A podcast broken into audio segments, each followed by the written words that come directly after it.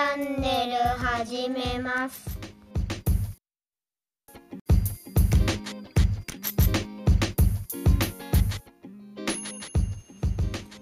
ハロハロ。チャイルドコーチングマイスターパーソナルコーチ。アクセサリー作家の K です。この音声メディア KY チャンネルは貴金属加工業ジュエル・フォー・ユアーズの自営業者の妻として三男児の母として企業や個人クライアントさんと向き合うキッシング U のコーチとして刺激を受けたことものづくりや人との対話を楽しむ中で感じたことなどを情報共有していくチャンネルです。ぜひお耳だけ貸していただき楽しかったよって方はいいねまたはチャンネル登録していただけると嬉しいです。第27回目の放送は、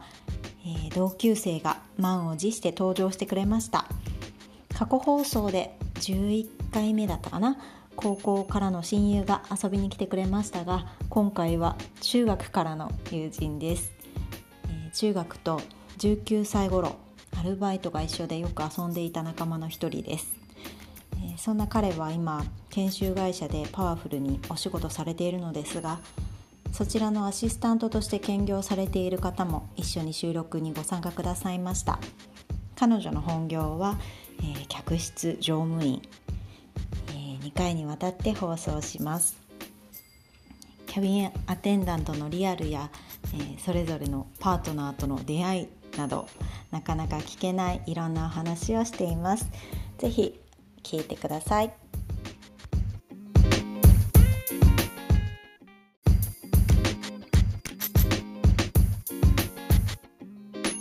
ゲストに来ていただいているんですがお願いします。自己紹介。自己紹介？えっと杉崎です。K さんとあの中学からの同級生です。26年。前も知ってるっていうですね、うん。はい、あの結構レアキャラに当たる人かもしれないですね。すねはい、というのとあともう一人アシスタントで来ていただいている水川さんにも参加してもらいます。水川さんお願いします。はい水川です。えっと杉崎さんのお仕事のお手伝いアシスタントとしてさせていただいてます水川と申します。こんにちは。よろしくお願いしますよろしくお願いします、はい私は兼業という形で今お手伝いさせていただいてまして、うんうん、本業は別にあるんですけれども二足のわらじみたいな感じで今活動してます、みんな二足のわらじかな？二足なのか。二足まあそうそう二足ですね。お二人はもう一本ですか、いや私もあの自営業のあそうか、はい、ジュエリーの方がありつつそちらで仕事もしつつコーチングのこういった仕事もしつつっていう感じなので二足ですね。ああそっか杉崎さんはどうですか？え俺そうね。あのもともとやらせてもらってる研修会社の方と、うん、まあ今去年作った方と、うん、2つといえば2つですと、駆け出しじゃないですか駆け出しですかね。駆け出しですね杉崎さん。私もすごい駆け出し。あじゃあ駆け出しの集まりだね そうそうそうそうそう新人ですなんかもう。みんな新人がじゃあ集まりました今日は。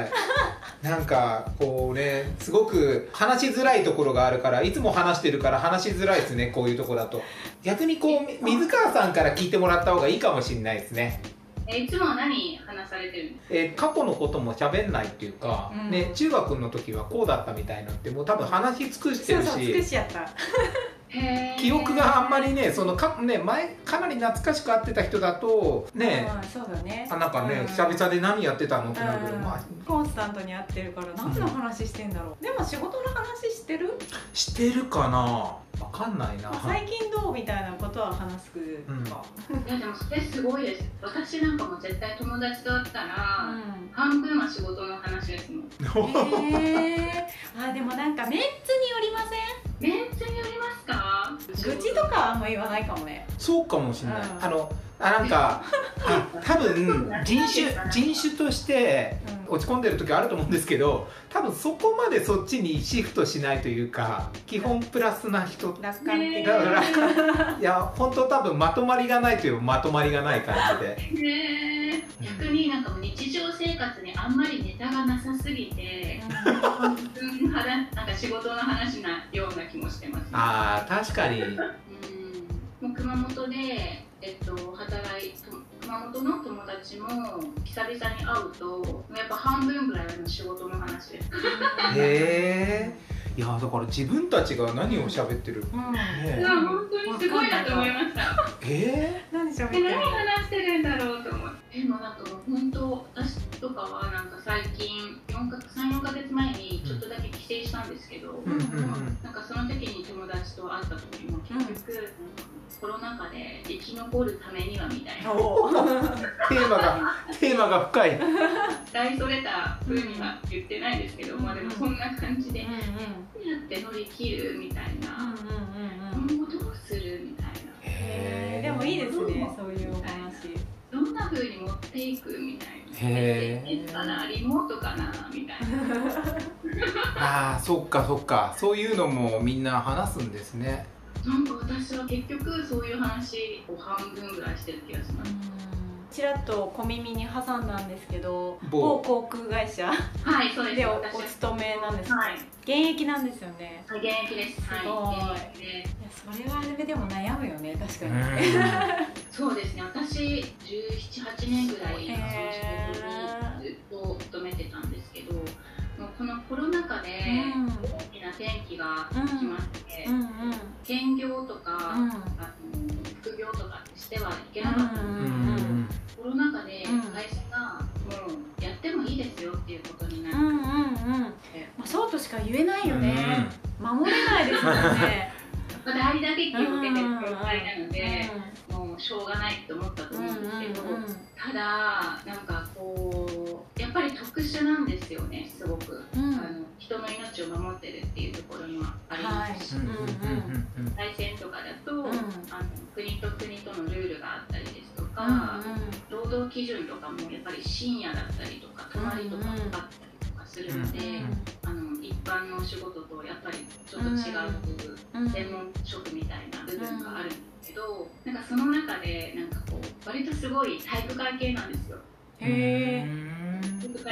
体育会系で、うん、なんかそういう世界でずっとお仕事をしてきて一般のビジネスな社会に、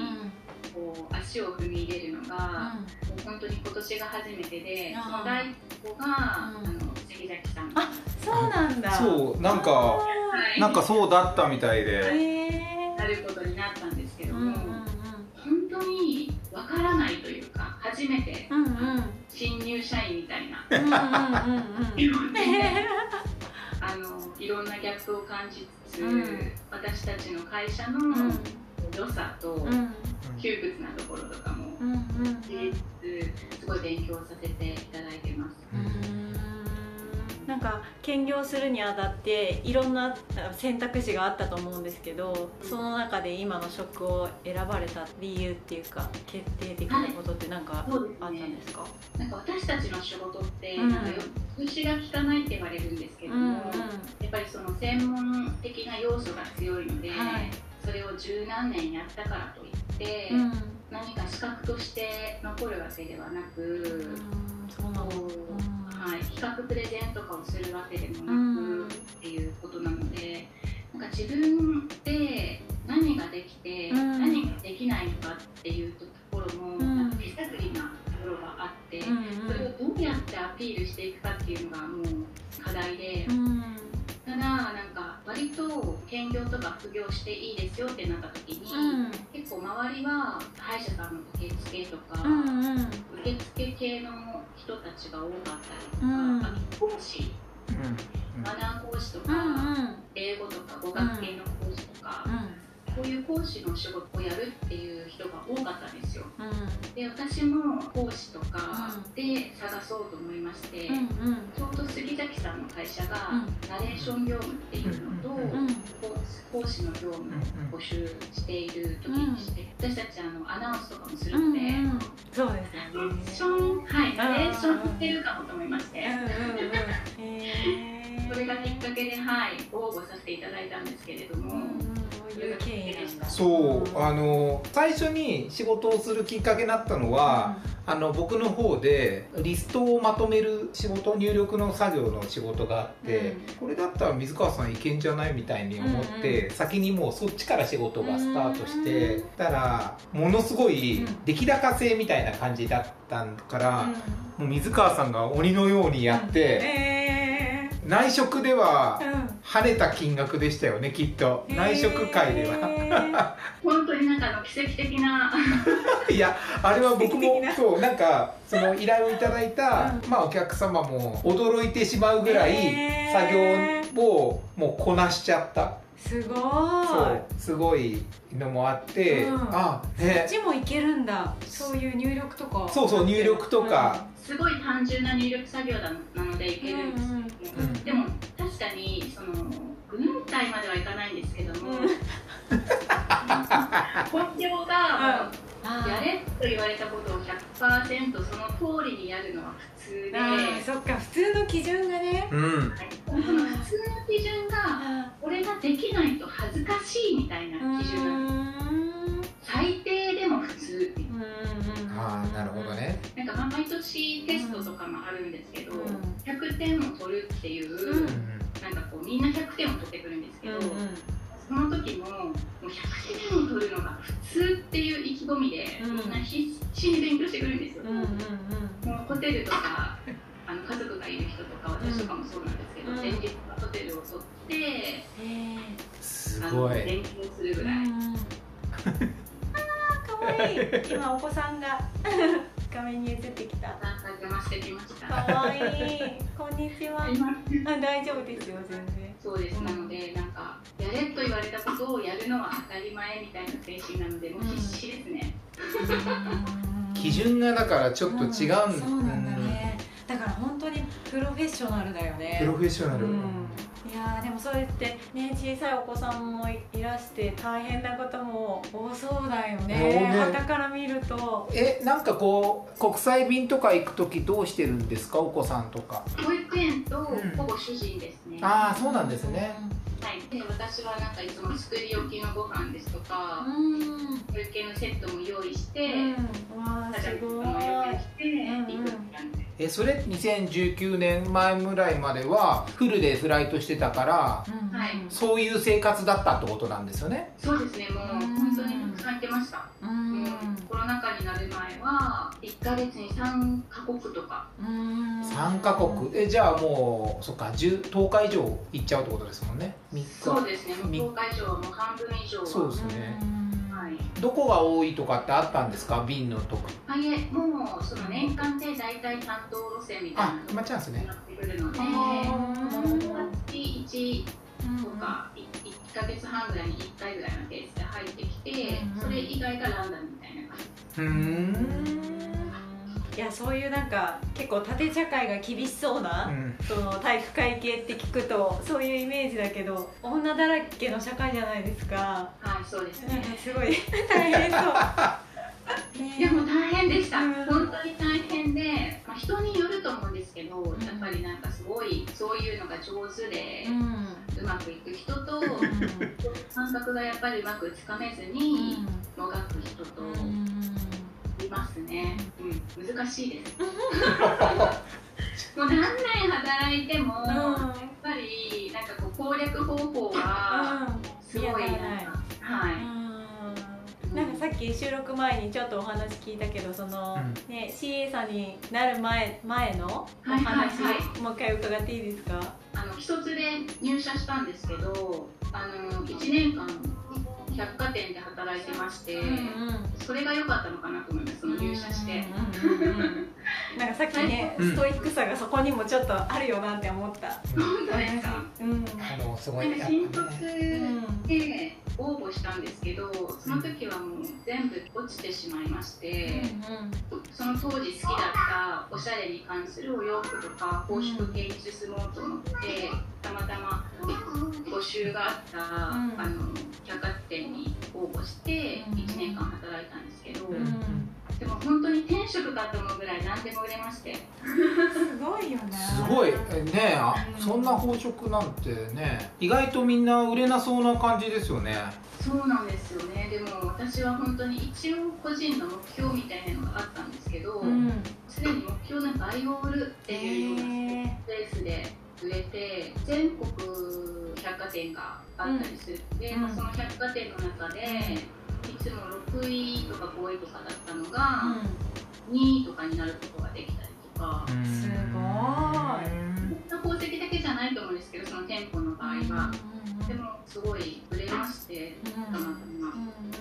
でもなんかその時になんか初めてその学生から社会人になったので、あの全部航空会社落ちてしまったので自信がなかったですし、自分の価値ってなんだろうっていう中での、うん、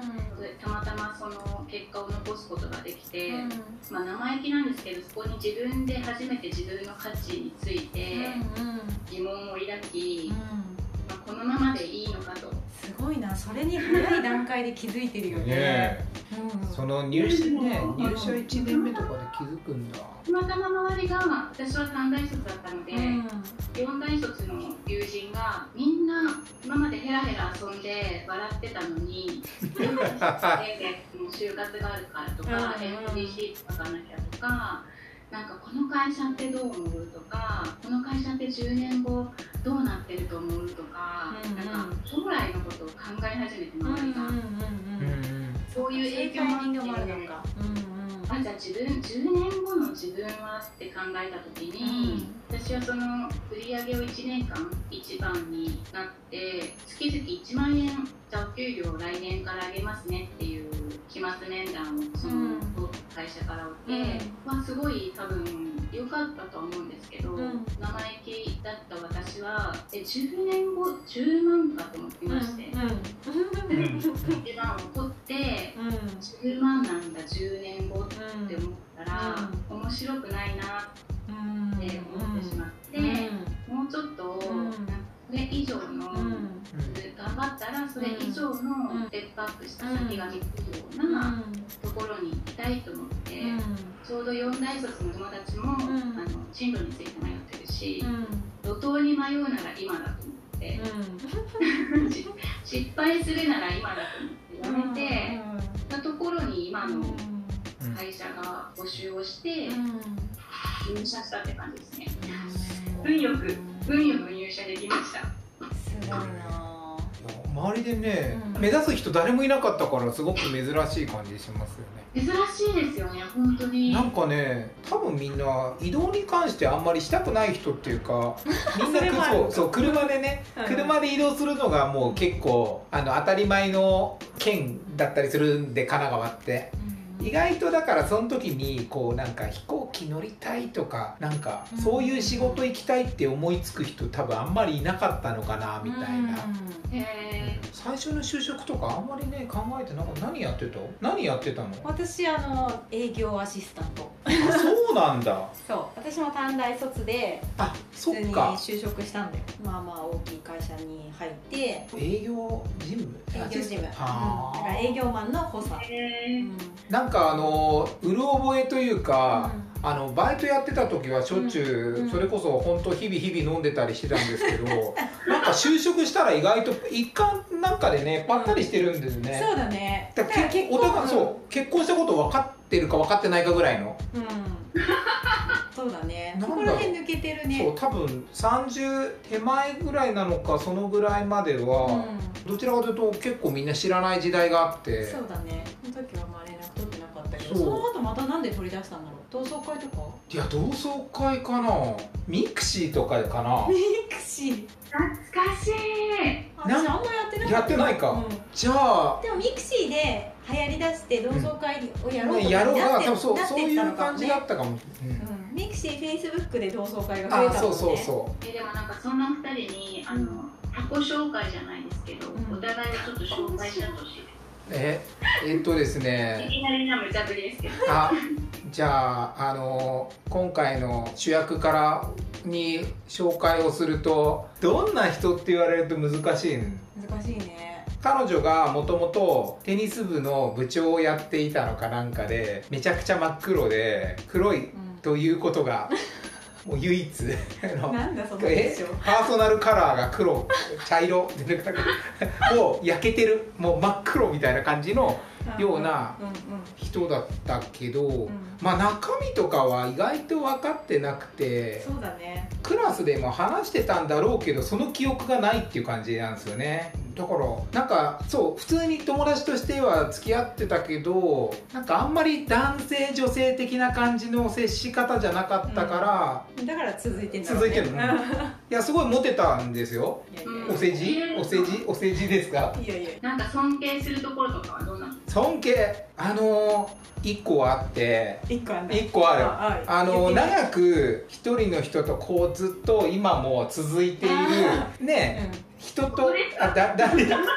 そのその長さの素晴らしさ。いやすごそこねすごい結果としてね、うん、続いて結婚して今に至って。16から。そう25年経ってますからね、うん、すごいですよね、え人生だから、うん、そっちのが長いってことでしょ。名前が、変わって。変わった方が長い？23で結婚したすごいですよね、うん、あでも本当になんかこうずっと何でもなんですけど、うん、そうやって一個に何かこう続けるとか、うん、かけられるっていうのすごいですよね。同じことをずっと。人でも物でも。なんか私もこの本業はずっとこんなに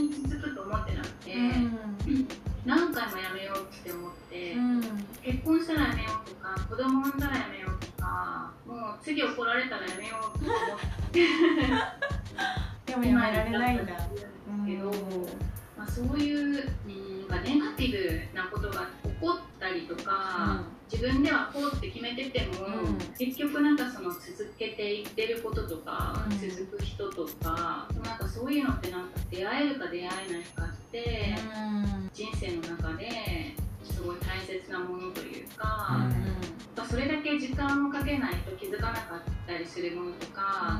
うん、なんかこう気づけなかった自分とかっていうなんかある気がして、うんうんうん、入社した時の自分とか10年後の自分とか、うん、1718年目の今の自分全部全員考えが違って、うん、うん、その仕事の向き合い方とか、うん、大切さとかも伝わってくるので。うんかやっぱりそのご主人ともずっと長くって時も、まあ、セブで1回ちょっと。あそうそう振られちゃってね、まあ、切れ目が切れ目があったとしても、うん、今も続いてるっていうのはそれだけなんか人生をかけれる人に出会えたりしてるってところが、うん、もうすごいなんかもうそれだけで人生の勝ち組な気がします。コメントが重い。ドーンってきた。そうかでもすごいなんか、うん、全然なんだろう気持ちのそのブレブレっていうかその別れたりくっついたりっていうのはもちろんあったし、でもなんか結構ビビリ婚なんですよ。うん。16の時に出会った時に私が一目惚れしてそれではこの人と結婚したいってもうその時点で思っちゃってるからなるほどね。その気持ちを貫いているっていう。すごい。すごいあでもその方が実は長く続くかもしれないですね、あの、うん、女の人が惚れてる方が。うん。なんかそんな気がします、だから男の人は惚れさせるべきですね女の人。そうですね。変に、杉崎さんでも。はいはい。なんか急に小さくな 小さくなってきました僕。いきなり矢が飛んできて。これすごいですね。そうか3人になるとどこで飛んでくるか分かんないところがまたいいですね。双方向じゃないからね。そうかそうか。いろいろこう矢印そうそうそう矢印が。ああそっか。え水川さんはどうだったんですか？私ですか？あの主人との出会いみたいな。そうですそうです。後輩の結婚式の二次会で知り合いまして今の。ああそうなんですね。結構スピード婚でした。へえ3か月ぐらいで同棲をして、うん、8か月目に籍を入れました。おお早いですよね。早かった。結構早いですよね。お互いにこうなんか惹かれ合っちゃった。いや正直言ったら私は、その時に私たまたま、あの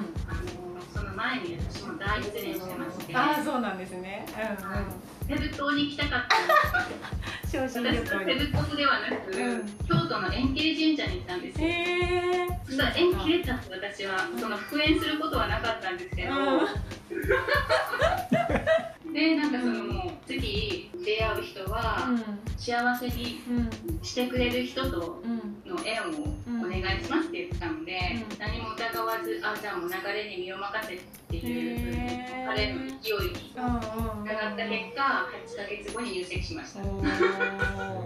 で 杉崎さんはどうやってご結婚？結婚は2004年か最初の会社の時の内定者研修の時に教えてもらってた先生。あそうなの？そう。先生なんですか？先生というかインストラクターあのインストラクターだった時に、うん、もう入社する時には一応知っていて、うんうんう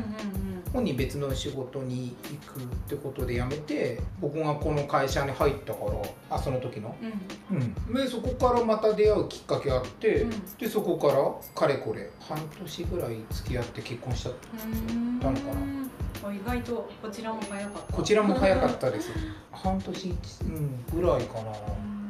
同じですねじゃあもう。早かったです。早早かった。だから本人のなんかお互いに多分いろいろと言うことはあるでしょうけど知らない間にとりあえずもうなんかその先に結婚するが前提で付き合ってたから。暗黙的に。そう。でそのぐらい多分踏み切ってないと、だらだら20代が終わりみたいな。うんだったからもうそれだったらもう自分もよく分かってないし。早いよねでも結構。早い。20だからもう7のなでもそれでも27の年か。うん、早いです早いです、そうだから20代の前半で付き合ってた人から数年間は自分はなかったんでドフリーだったんで。そう、うん、ちょっと自分の人生を謳歌しちゃってたんでその人に縛られない生活になっちゃって多分こういざ付き合うんだったらじゃあもういいかなみたいな、まあ、そこはもう思ってたんだね、その前にちょっとお付き合いしてた方は彼女もよく知ってる高校の同級生だったっていうところもあって、はい、狭いですね狭い。あのあの時は狭かった、うん。狭いっていうか、うん、たまたまバイトもまあ一つのフロアのすごいいっぱい広いところに当時400人いたって言ったから、うん、あそんないたんだ。そうそうそう。なんかでも今なんかこうやって話を伺っていて私なんか最近思うんですけどちょうど私も3人同じぐらいの年じゃないですか、うんうんうん、なんかちょうどこの40ぐらいの時期って、うん、なんかすごい考えませんか？考えませんか？あ何？あのキャリアですか？ゆく今後のことですか？キャリアとかはい。自分のなんかこう身の振り方じゃないですけど、うんうんうんうん、これが5年経つと45じゃないですか、うんうんうん、なんか45から始める別に遅くないと何事も始めるに遅くないと思うんですけど、なんか始め出してやっぱり3年とか5年とかって、ある程度結果を出したりとか、波に乗るじゃないですけど、持ってくるのってやっぱ3年5年とか、こう割とかかる気がしていて、それそうすると40だと45万45ぐらいにこう波に乗れ乗れるとしても、うん、なん。かすごいこの40っていう年って今度は今までなん。かこう培ってきたものが若干こう形になり始めるっていうか。今まで続けてきたことが、まあ、役職だったりとかそういう問題だよね。確かに、うん、確かに。あって、うん、今まではそこまで行くのに頑張ってきたけれども、うん、この10年どうやるのかとか、うん、なんかこう今までと違うことで悩んだりとかするんですよね、私の周りとかは。そんなことないどう悩み。なんか、あまり悩んでなさそうなあれなんで ちょっとぜひ参考に 参考にしてください。もう身を任せるみたいな感じですか？そうですね。なんかその3年5年っていうくくりで言うとうちのあの自営業のジュエリーの方は、えっと、2016年にあのオーダーの仕事を始めてそれがまあ割と軌道に乗ってきてっていうのがあってそれで去年から私は別の方にちょっとずつあのシフトしてっているんですけど新しいことを始めて今はとにかくなんか楽しくてしょうがなくて不安っていうよりかは楽しめるうちは楽しんじゃいみたいな。でも そうですよね、はい。私も今その副業と本業っていうのがあって、うん、私もその全く新しい分野で働き出して、うん、すごいなんか楽しかったりもするんですよね。うん、こう本業だとどうしてもその会社のビジョンとかっていう職業にする見られ方とかっていうのを常に意識して組織人としてっていうなんかこう枠の中で生きているっていう感じなんですけど、なんかこうそういうのを取っ払って、うん、何でも自分が思ったことを発言してよくって、うん、本当に社会人なんて言葉遣いとかも気をつけるんですけれども、うん、その使っちゃいけないワードとか、これを言ったらどう思われるのとかっていう感覚がなく、自由にものが言えたりとかってするので、なんかすごいそれが楽しかったり、うん、新しかったり、うん、なんかその発言したことを、そういう意見もあるんだねって受けてもらえたりするのが、面白かったりとか楽しかったりするんですけど、やっぱりそういう新しいことって楽しいですよね、楽しい。そっか、どうですか？どうですか、いやなんか女性と男性でもねそう多分あまあ、まずそうだな。でも男性の方が守りがち守っちゃうんじゃないかなって意外と。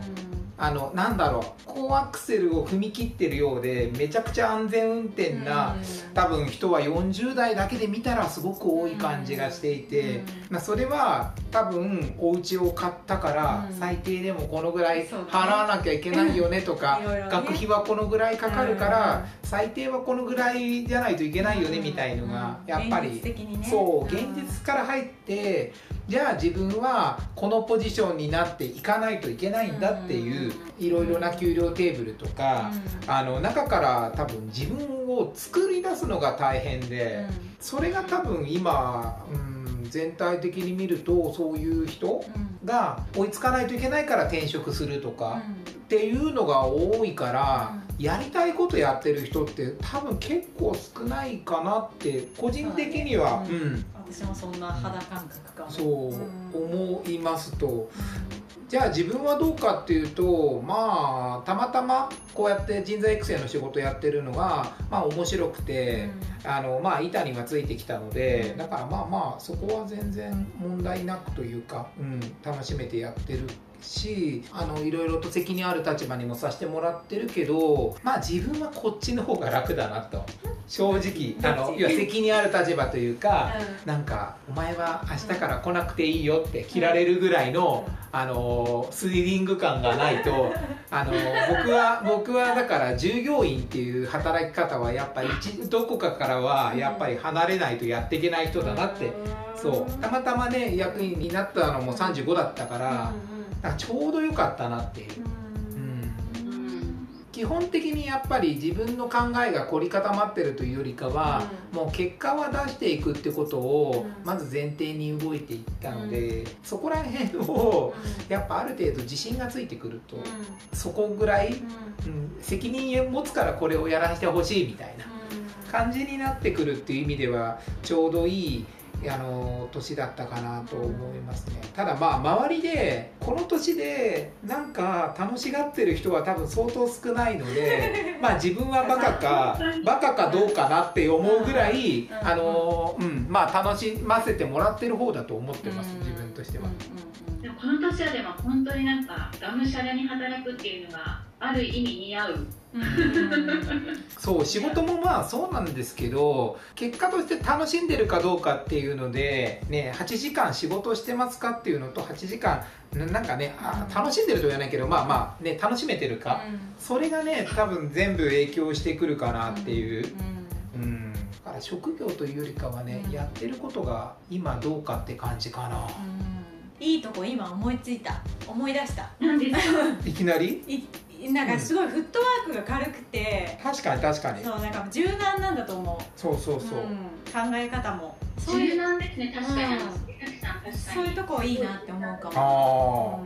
ああ、なるほどね、なんかまあもともとたどるとその高校生活とか僕がバイトやってた時はあの某高校で330人中325番の位置をキープして 10段階中の3.4しかつかなくて5段階だと1.7だからあなたは大学行くところありませんってもう宣言されてもうこのまま就職するかなんかしてくださいみたいな。もう行くところないですって言われてあそっか行くところないんだみたいな。でもまあそれでもなんかまあまあ親が多分野放しというか自分の反抗期もあり多分こうねスーパーにのめり込んでたのもあり、そう。そうバイトばっかりやってたからなんかそこはあまあ結果としてちょっとこう働くっていう意味では、あの全然慣れてたけど、まあ、学業は多分後から追いついてきたかなみたいな。これちょっと長尺になるので一回。あ一回切ってください。一回。はい。一回切りますね、はい、回はい。じゃあまた次に。はいわかりました、は